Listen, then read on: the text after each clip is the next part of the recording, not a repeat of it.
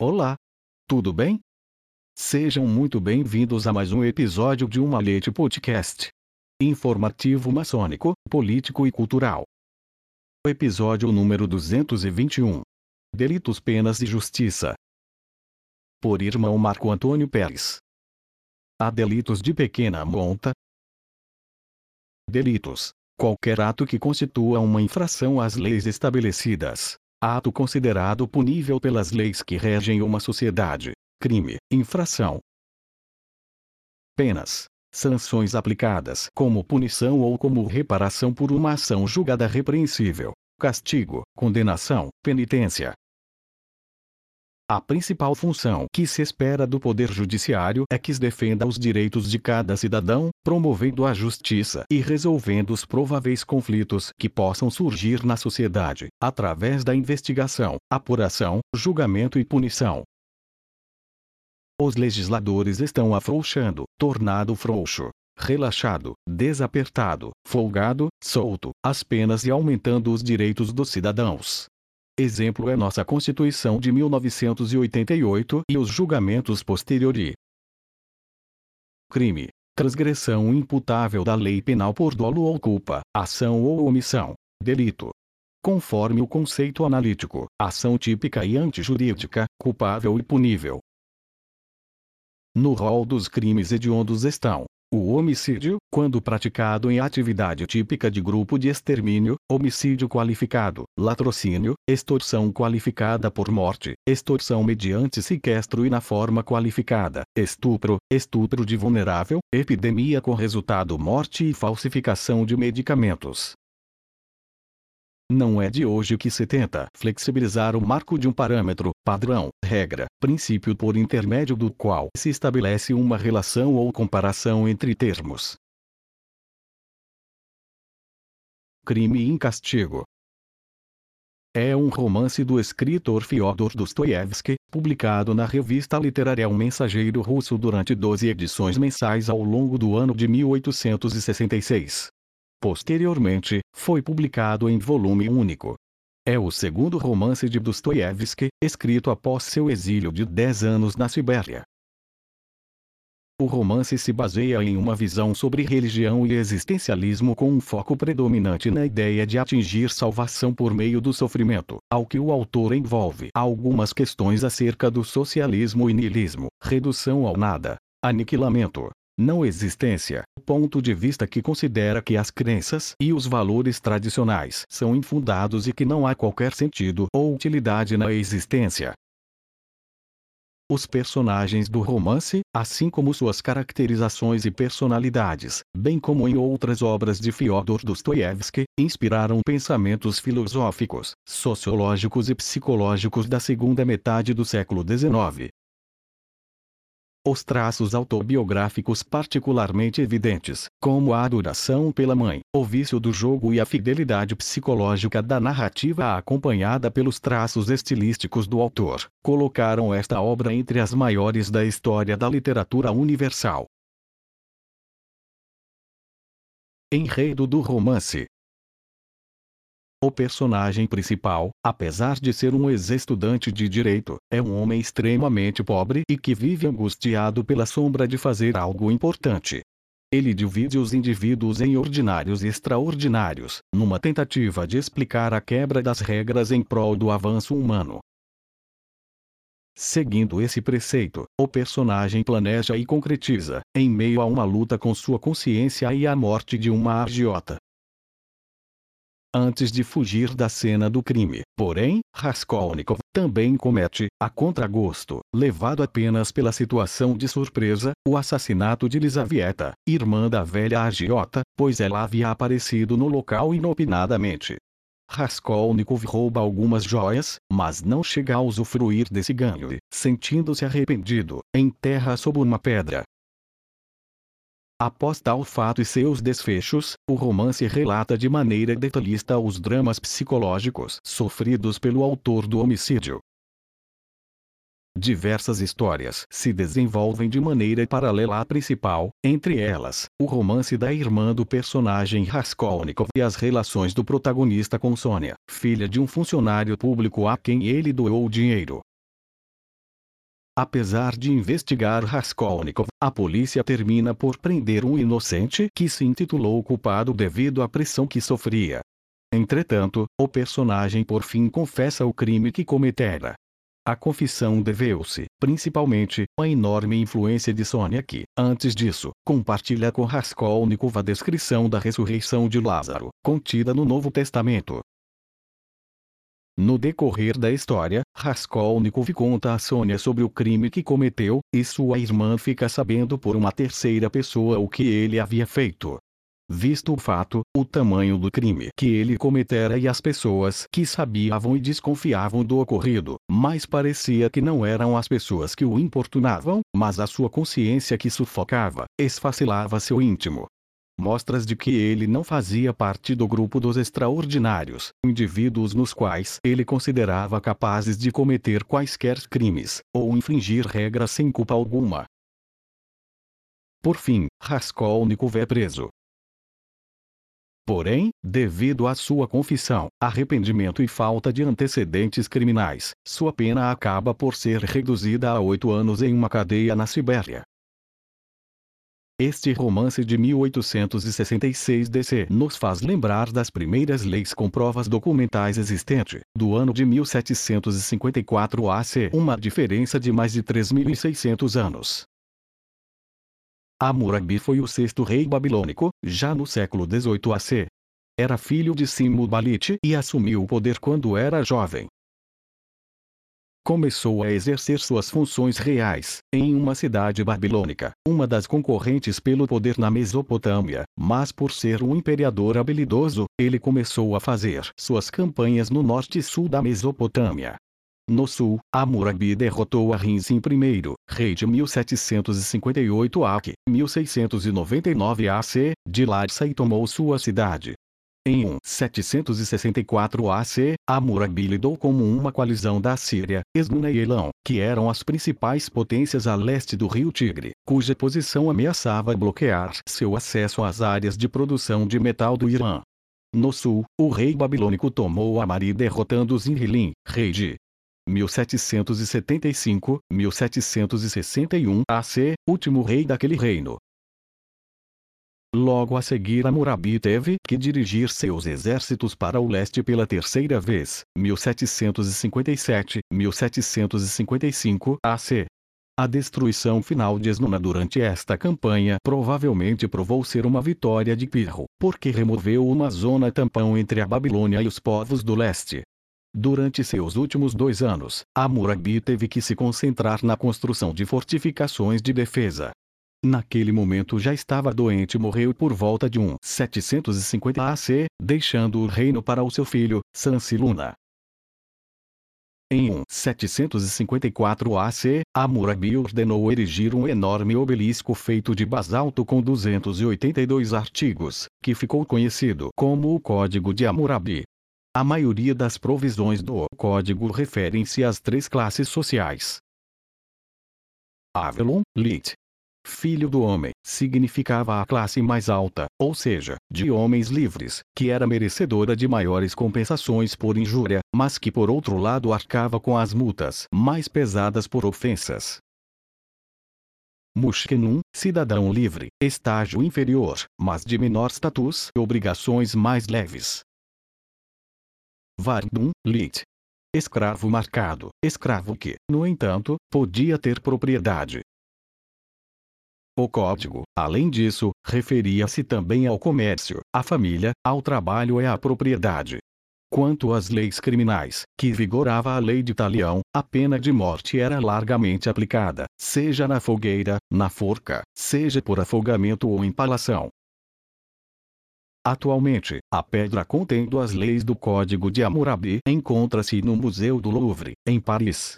Em 1901, uma expedição francesa liderada por Jacques de Morgan encontrou-a na cidade de Susa, atual território do Irã. A escrita do código foi traduzida pelo abade Jean Vicente Cheil. Seus 282 artigos terminam com o epílogo, as justas leis que Hammurabi, o sábio rei, estabeleceu, com as quais deu base estável ao governo. Eu sou o governador guardião, em meu seio trago o povo das terras de Sumer e Akkad. Em minha sabedoria eu os refreio, para que o forte não oprima o fraco e para que seja feita a justiça à viúva e ao órfão, que cada homem oprimido compareça diante de mim, como rei que sou da justiça. Deixai-o ler a inscrição do meu monumento. Deixai-o atentar nas minhas ponderadas palavras. E possa o meu monumento iluminá-lo quanto à causa que traz, e possa ele compreender o seu caso. Possa ele folgar o coração, exclamando a Murabia na verdade como um pai para o seu povo. Estabeleceu a prosperidade para sempre e deu um governo puro à terra. Quando Anu e Enlil, os deuses de Uruk e Nippur, deram-me a governar as terras de Sumer e Akkad, e confiaram a mim este cetro, eu abri o canal. Amurabi no Kushnish, Amurabi a abundância do povo, que traz água copiosa para as terras de Sumer e Akkad. Suas margens de ambos os lados eu as transformei em campos de cultura. Amontoei montes de grãos, provi todas as terras de água que não falha. O povo disperso se reuniu, Dei-lhe pastagens em abundância e o estabeleci em pacíficas moradias. Como registrei no início deste artigo, muitos tentam flexibilizar o marco de um parâmetro. Vejam notícia do fim do ano passado, 2021. No estado da Califórnia, usa-se cria a polêmica sobre shoplifting, furto em inglês, a Califórnia, nos Estados Unidos, teve boa intenção, quando aprovou, recentemente, uma lei que rebaixou o shoplifting, furto de mercadorias em lojas, da classificação de crime para a de contravenção penal. Shoplifting passou a ser um delito de pequena monta. Um problema é o de que a monta não é pequena, seu limite máximo é de 950 dólares, R$ 5,35 7, um valor que permite a um ladrão furtar não uma ou duas galinhas para comer, mas cerca de 250. E vendi-las pela internet. A boa intenção era remediar crises como as da sobrecarga da justiça, a excessiva população prisional e as pressões sobre o orçamento do Estado.